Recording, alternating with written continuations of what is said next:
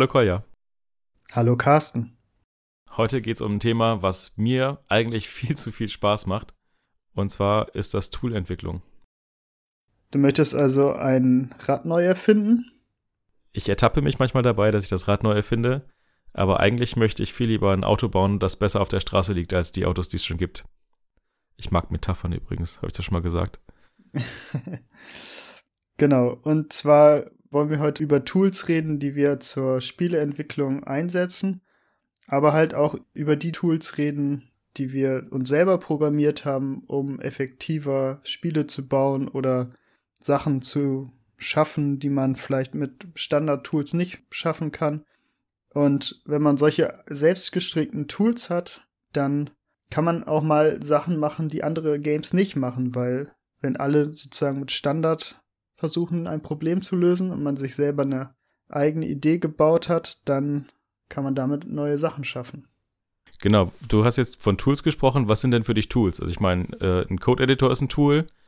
Ähm, aber was sind denn für dich jetzt Tools, die du meinst? So, vielleicht mal ein paar Beispiele. Ähm, also was man ganz viel braucht, ist halt äh, Verwaltung von den Sachen im Game, also ein Editor, mit dem man seine Welt zusammenbaut. Aber auch braucht man vielleicht irgendwie ein Programm, was die ganzen Sachen verarbeitet, die ein Artist einem gibt und die aufbereitet für verschiedene Geräte oder für das finale Spiel. Und da baut man sich dann halt so kleine Tools und Pipelines um sein Game herum, um produktiv zu arbeiten. Genau, also Tools können quasi kleine Skripte sein. Tools können aber auch ja, ganze Level-Editoren sein, die irgendwie selber Skripte einlesen können und verschiedene Dateiformate sprechen. Ja. Tools können aber halt auch Teile vom Spiel sein. Also ich finde immer noch, es am der beste Map-Editor ist im Spiel, wenn du einfach im Spiel einen God-Modus anschalten kannst. Ich habe hier mal eine, die unsichtbaren Anführungszeichen drum gemacht und einfach Sachen bewegen kannst oder neue Sachen hinzufügen kannst.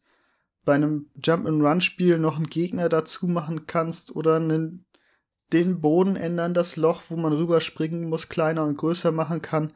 Und dann eine Taste drückt, mit dem Charakter läuft, drüber springt, guckt, kommt man auf die andere Seite? Nein, man fällt ins Loch. Dann muss man das Loch doch wieder ein bisschen kleiner machen und kann dann nochmal wieder diese Sequenz spielen und iteriert so sozusagen spielerisch auch gleich das Level bauen.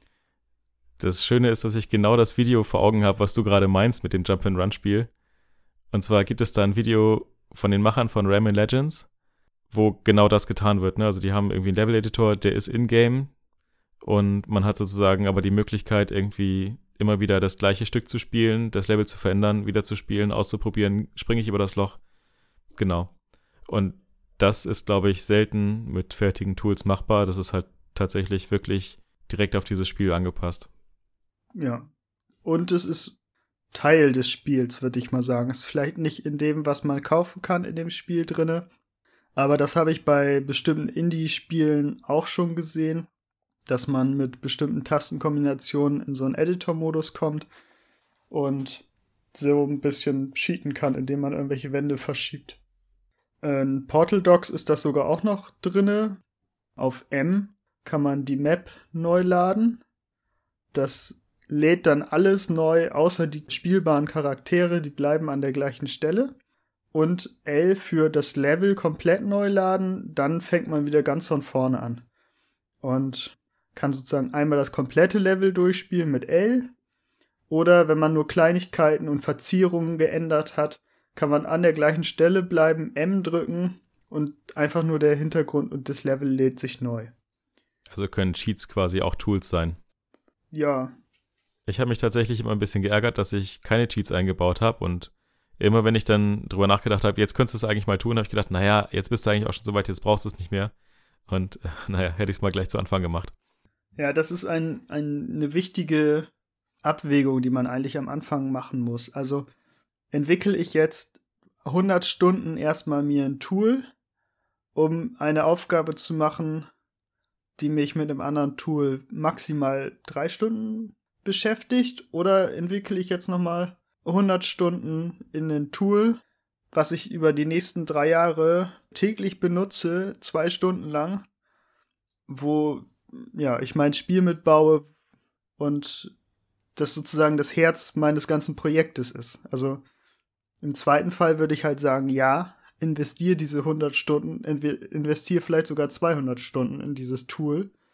Wenn dann am Schluss das perfekte Werkzeug entsteht, um dein Spiel zu machen. Aber man kann halt, muss vorher auch gucken, rechts, links, gibt's nicht ein kleines Tool, was irgendjemand anders gemacht hat, was 90% der Aufgabe abdeckt, die ich brauche und das letzte Prozent, das kann ich per Hand irgendwie machen oder so. Oder per Skript. Ähm, dann würde ich sagen, nimmt dieses Tool, was ihr gerade gefunden habt und benutzt das, wenn es ein einmaliger Prozess ist oder ein Prozess ist, der, den ihr dreimal macht. Aber macht ihr das irgendwie dann jeden Tag zehn Minuten, dann ist es schon wieder ein kritischer Punkt. Genau, du hast zwar eben gesagt, perfekt, da bin ich so ein bisschen zusammengezuckt irgendwie, weil perfekt ist der Feind von fertig, aber ähm, ja. Also du möchtest bestätigen, dass man entweder eine Game Engine programmiert oder ein Game. Ähm, ist natürlich immer eine Frage, die genau in die Wunde reingreift. Man muss da natürlich Prioritäten setzen und muss natürlich aufpassen, dass man sozusagen nicht nur noch das Tool baut und das Spiel vernachlässigt. Ja, wir können jetzt ja vielleicht einfach mal so ein Beispiel nennen für einen Editor, mit dem man Maps bauen kann für Spiele, was, glaube ich, Carsten im letzten Global Game Jam benutzt hat. Möchtest du uns ein bisschen mehr dazu erzählen? Ja, ich bin mir nicht ganz sicher, wie man das ausspricht, ob man das teilt oder Tile-Add oder wie auch immer ausspricht. Im Endeffekt ist das ein Tile-Editor, mit dem man Levels auf Basis von Tiles bauen kann. Und das Tool ist relativ bekannt.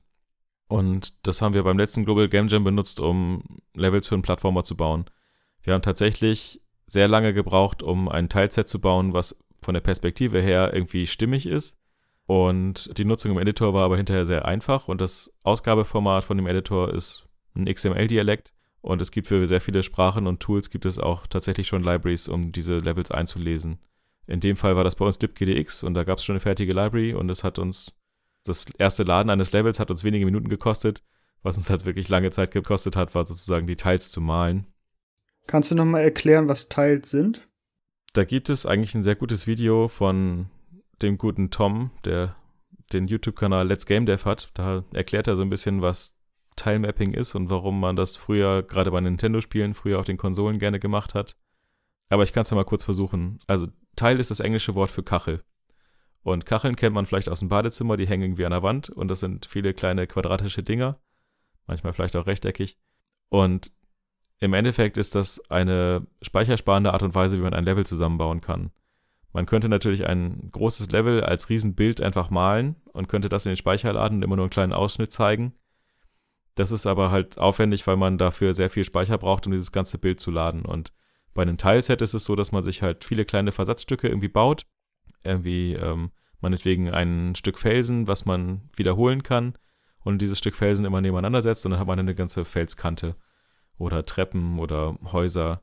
Ja, oder Bäume. Man malt drei Bäume und kann da draußen ganzen Wald zusammensetzen, anstatt dass man diesen ganzen Wald, jeden einzelnen Baum sich speichern muss. Genau, und das Besondere an so einem Teilset ist, dass man die Teils alle in einem Raster irgendwie anlegt. Und wie gesagt, dieses Tile-Add ist halt ein sehr bekannter Open-Source-Editor für Tilemaps und Levels, die auf Tiles basieren. Ja, von daher mussten wir an der Stelle keinen Editor entwickeln, und mit der Zeit, die wir dafür verbraten haben, um perspektivisch okay Teils zu bauen, äh, hätten wir dafür auch gar keine Zeit mehr gehabt. Also von daher äh, Win-Win-Situation, würde ich sagen. Genau. Jetzt springe ich mal ein paar Jahre zurück und zwar für Somiel 2D, äh, eins unserer ersten Game Jam Spiele. Da haben wir ja gar keinen Game Editor gehabt, da haben wir das ja irgendwie anders gemacht. Also erinnerst du dich da noch dran? Ja, da war es eigentlich im Endeffekt ein bisschen so, wie du das beschrieben hast. Es war in-game mehr oder weniger. Es war zwar ein separates Python-Skript, was man aufgerufen hat, aber das war der gleiche Renderer, der das Level gemalt hat. Es war keine zusätzliche UI. Man hat da tatsächlich im Spiel die Levels zusammengebaut. Was ein kleiner Nachteil war, war, dass man keine vernünftige UI hatte. Das heißt, man konnte immer ein, eine Sache platzieren und diese Sache war immer so transparent neben dem Mauszeiger eingeblendet. Und wenn man das switchen wollte, musste man die rechte Maustaste benutzen und hat sich sozusagen immer durch so ein Rad durchgeklickt, wann das nächste Element dran ist. Und wenn man dann halt einmal dran vorbeigeklickt hat, dann, naja, musste man wieder alles von vorne klicken. Es war eigentlich ganz cool, weil wir halt innerhalb vom Global Game Jam diesen Editor halt irgendwie auch mitentwickelt haben, der aber halt in der Bedienung sehr zu wünschen übrig gelassen hat, weil man halt, wenn man einmal zu viel geklickt hat, nochmal wieder ganz oft klicken musste. Gut, aber das war halt unter den zeitlichen Bedingungen. Wir hatten 48 Stunden Zeit. Da hat man lieber noch mal eben fünf Minuten geklickt, anstatt noch mal zwei Stunden zu entwickeln, dass man eine komfortabel zu benutzenden Auswahl von diesen Elementen, die wir da hatten. Genau. Im Endeffekt war das halt, denke ich, eine gute Abwägung zu sagen, wir haben innerhalb dieser 48 Stunden nicht genug Zeit, um uns da auch noch um einen super benutzbaren Editor zu kümmern, aber es gab einen Editor, das ist immerhin schon mal super. Zum Level-Format ist das halt auch eine super praktische Geschichte gewesen. Also gerade dadurch, dass der Editor in derselben Technologie implementiert war wie das Spiel selber, konnten wir auf den Python-internen Persistenzmechanismus zurückgreifen. Das nennt sich Pickle, also wie, naja, eingemachtes. Also Pickle ist ein Python-Modul, womit man Objekte quasi persistieren kann. Das ist ein Binärformat und das ist auch von Python-Version zu Python-Version nicht unbedingt kompatibel. Aber es ist die einfachste Möglichkeit, in Python Sachen zu persistieren und wieder zu laden. Und genau das haben wir da gemacht und da mussten wir uns sozusagen keine Gedanken darüber machen, wie wir irgendwas serialisieren, sondern das war einfach das, was Python von Haus aus mitgebracht hat. Im Produktiveinsatz jetzt nicht zu empfehlen. Wir hatten dann mehrfach das Problem, dass wir doch zu viel an dem Spiel selber noch geändert hatten, dass dieses Pickel sich nicht mehr laden ließ und dass wir das nochmal das Level dann nochmal neu bauen mussten. Dann sind wir nämlich in dem Sommiel, was wir dann fürs Handy gebaut haben, was wir nach dem Game Jam gemacht haben, ist Carstens Herz für die externe Toolentwicklung aufgegangen und er hat uns einen wunderschönen Qt-Editor gebaut, der XML-Dateien rausgeschmissen hat für die Levels. Und so hatten wir dann ein extra Tool, was auch in einer anderen Programmiersprache unabhängig von dem Spiel selber gebaut wurde, was halt sehr schnell, ja, auch gut funktioniert hat, wo das Spiel halt sehr lange noch überhaupt gar nicht in dieser Qualität war, dass man dann da drauf noch einen Editor bauen hätte können. Tatsächlich war das in derselben Programmiersprache, es war beides C++, aber halt ein komplett anderes Framework. Also das eine war halt ja Marmalade oder damals halt noch Airplay SDK und der Editor halt in Qt. Ja, zu meiner Verteidigung muss ich sagen, ich kannte damals JSON noch nicht. Ich weiß gar nicht warum. Das ist fast noch peinlicher als die Tatsache, dass ich XML benutzt habe. Ich bin tatsächlich momentan ein großer Freund von JSON, weil es halt einfach das weniger geschwätzige Format ist.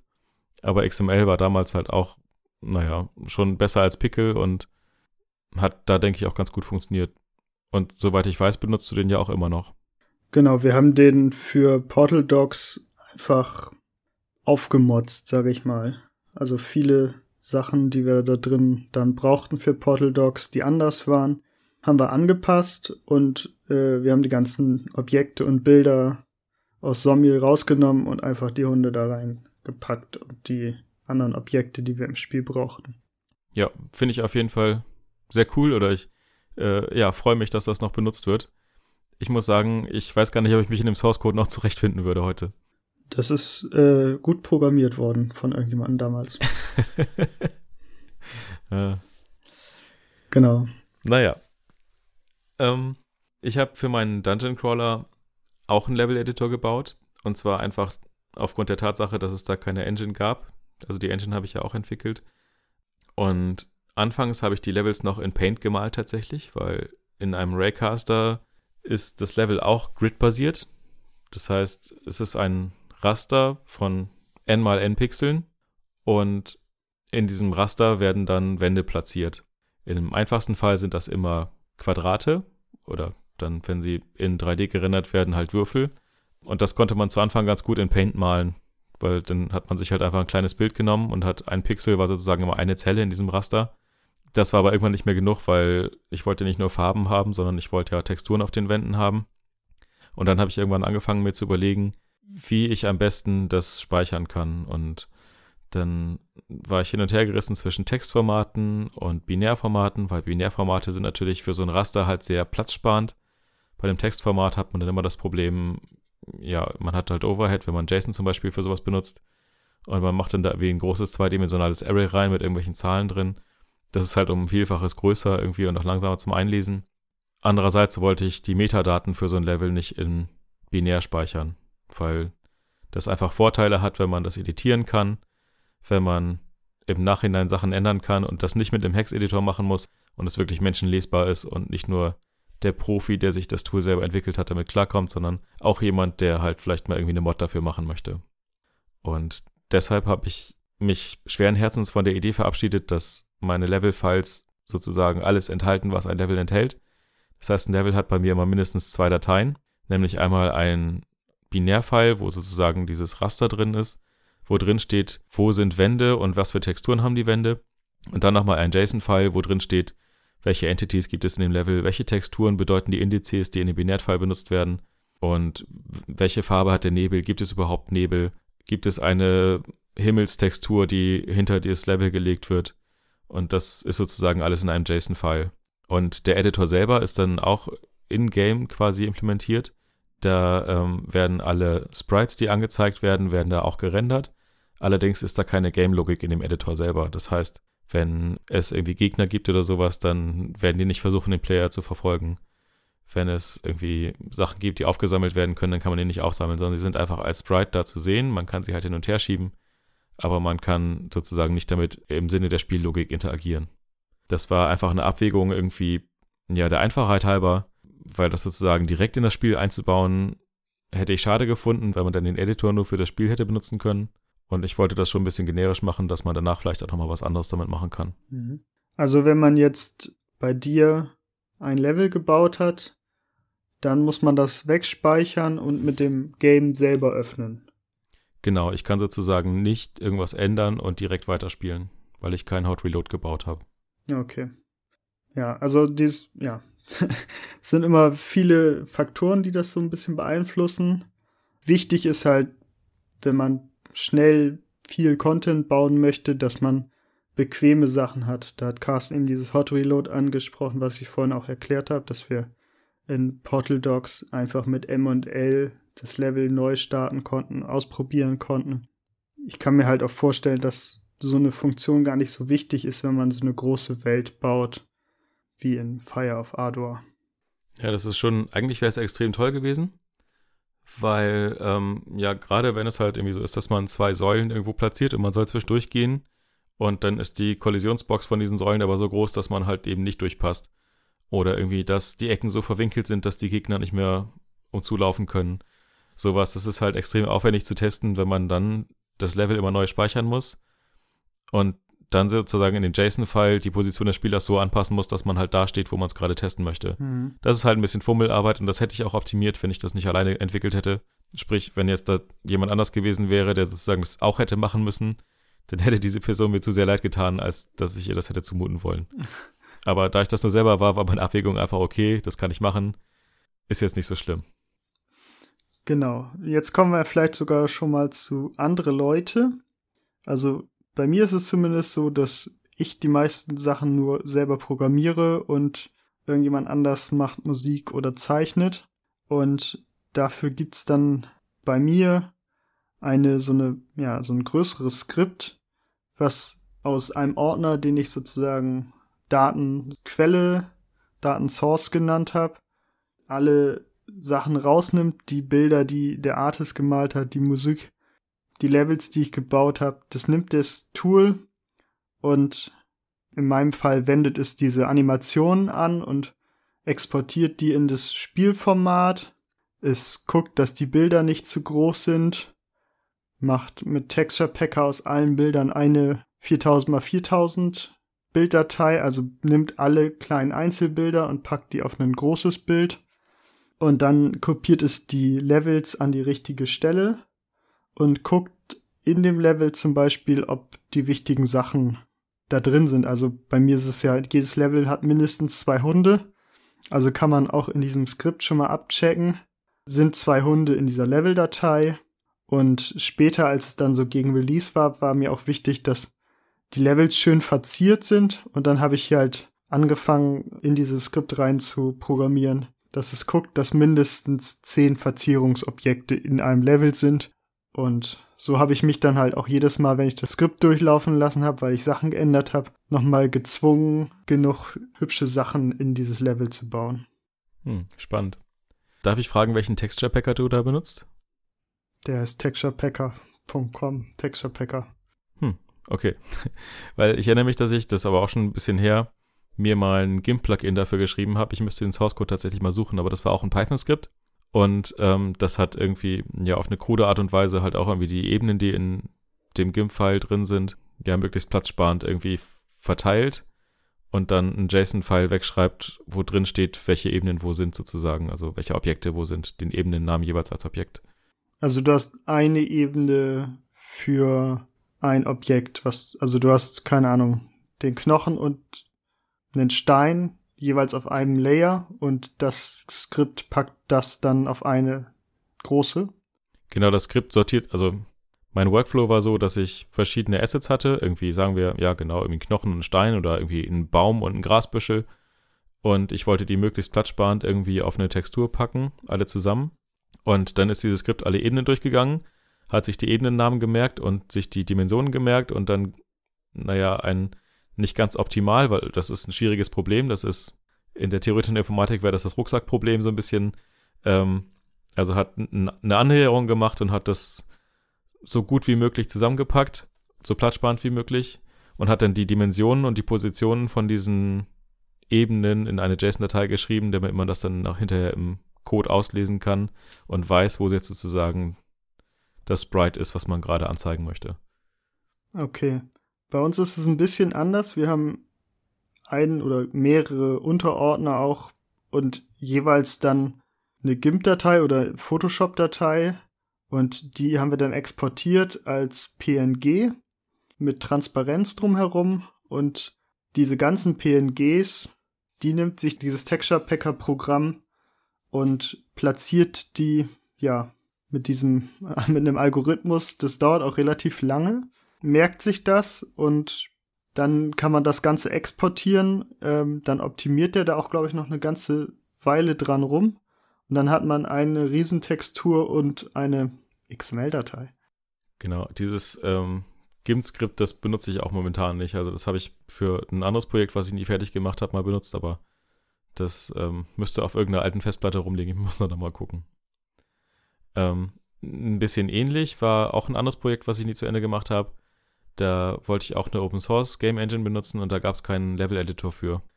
Und im Code irgendwie immer die Positionen von irgendwelchen Models, die man laden möchte, irgendwie hinschreiben, ist halt total blöd, vor allem wenn man nicht so ein räumliches Vorstellungsvermögen hat. Jetzt zu sagen, okay, alles klar, das ist jetzt irgendwie an Position 573, 7,8 sondern dass man das halt irgendwie sehen kann und editieren kann.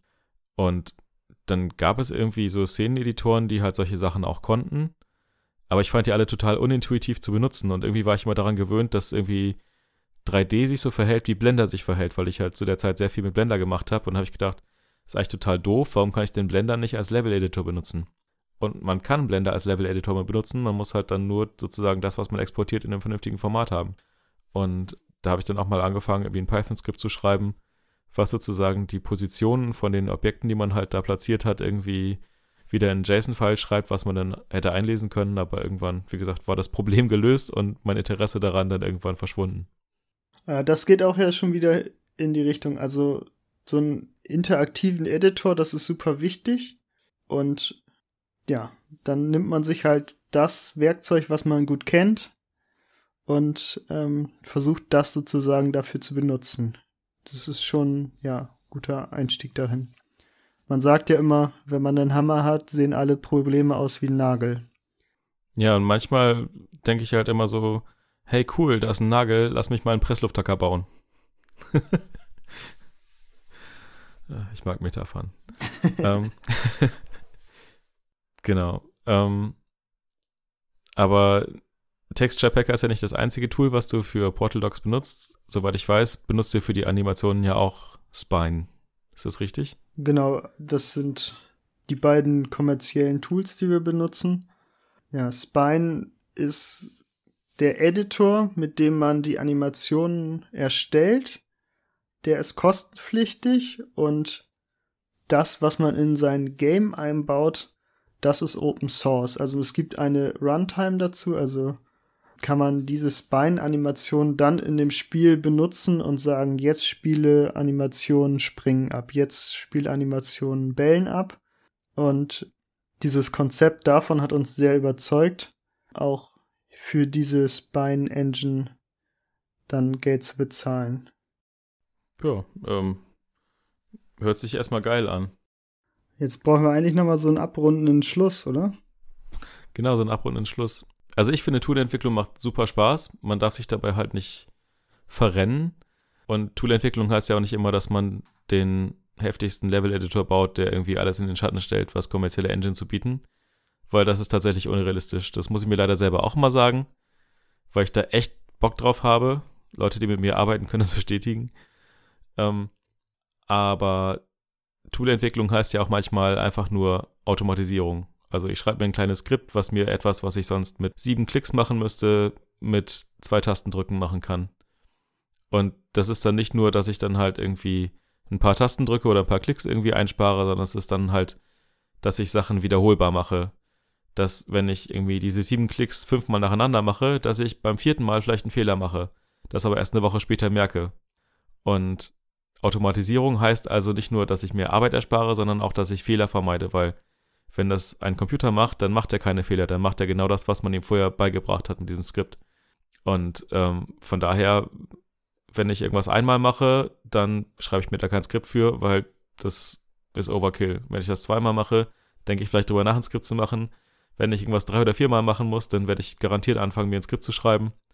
Ähm, erstens, weil es mich dann nervt, dass ich irgendwie alles manuell machen muss und ich mir dann irgendwann das Scrollrad kaputt scrolle oder die Maus kaputt klicke aber auch weil ich halt dann einfach weiß, ich werde irgendwann zwangsweise Fehler machen und da habe ich keine Lust drauf, die Fehler halt hinterher zu finden.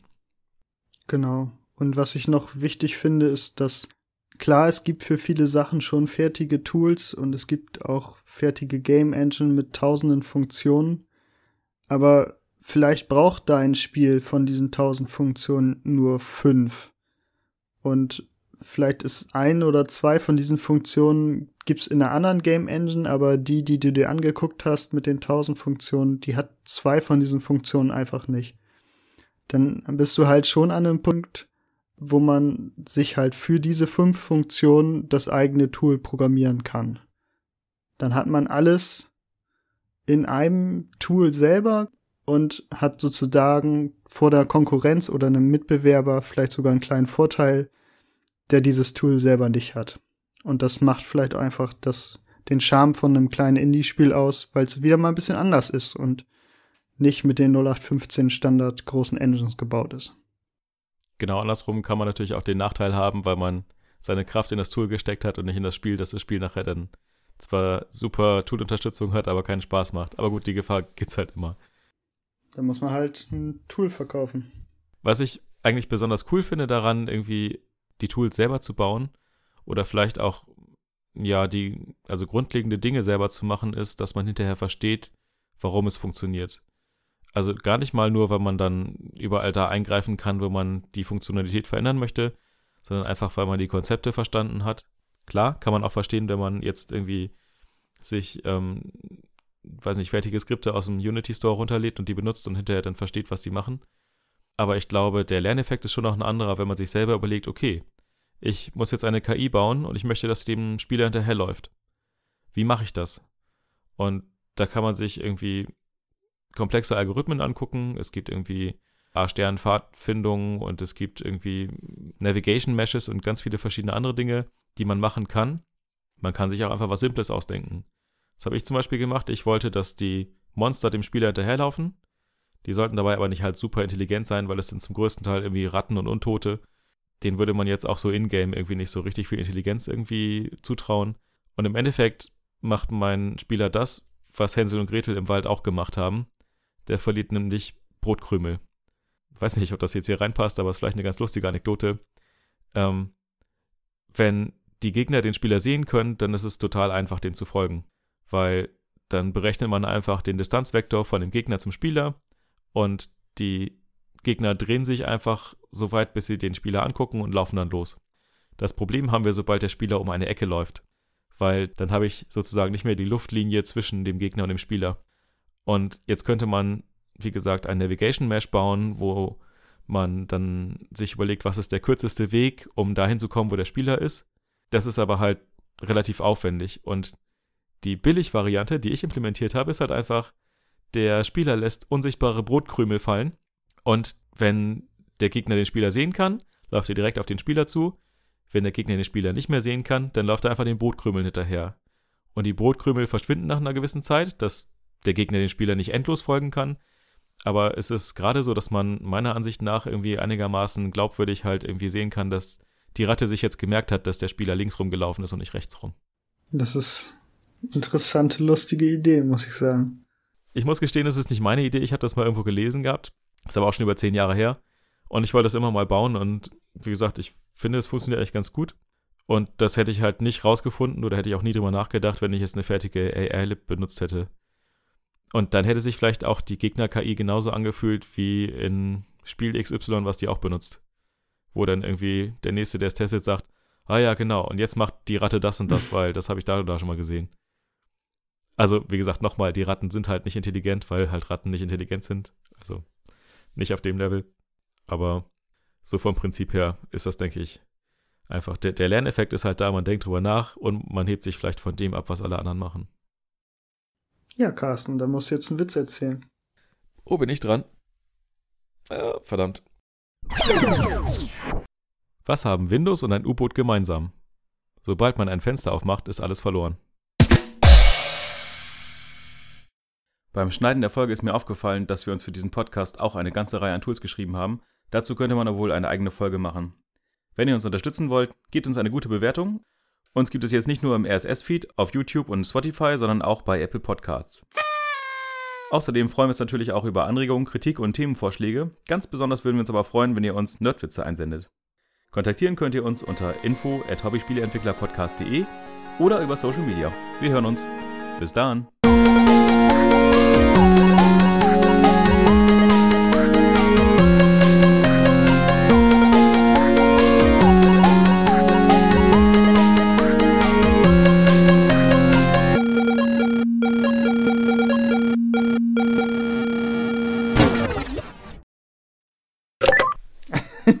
Ja, oder ich kann es halt einfach nicht anders. das meine ich ja. Aber das ist nett ausgedrückt.